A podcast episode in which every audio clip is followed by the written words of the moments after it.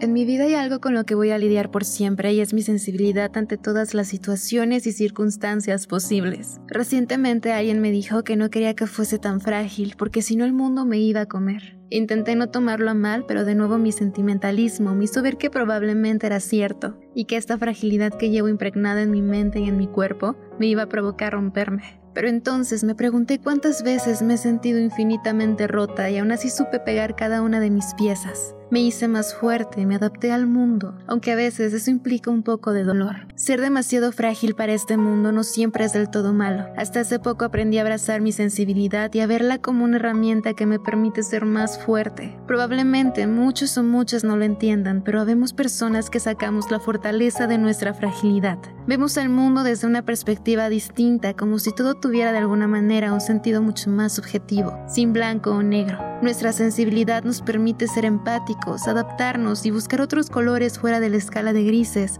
para pintar la vida de un color menos triste. A veces la fragilidad nos lleva a preguntarnos si podremos soportar todo lo que pasa día con día, si el corazón blando que llevamos sin coraza ni caparazón expuesto ante el mundo resistirá tanto, si la mente, que es un poco engañosa, a veces débil, a veces un poco más fuerte, nos dejará vivir en paz sin temor a que nos haga daño. Y sin embargo, la fragilidad es un concepto tan hermoso que va mucho más allá y que nos permite reconocernos humanos. Abraza tu fragilidad y abraza a la persona que es frágil, no porque quieras cuidarla ni porque crees que se puede romper, sino porque esa persona con una susceptibilidad única puede enseñarte un mundo diferente. Su sensibilidad es una cualidad que no todo el mundo tiene y que deberías evaluar con cautela y cariño. Ver el exterior como una posibilidad de hacer, rehacer, cambiar, apreciar, distinguir, mantener o simplemente percibir distinto.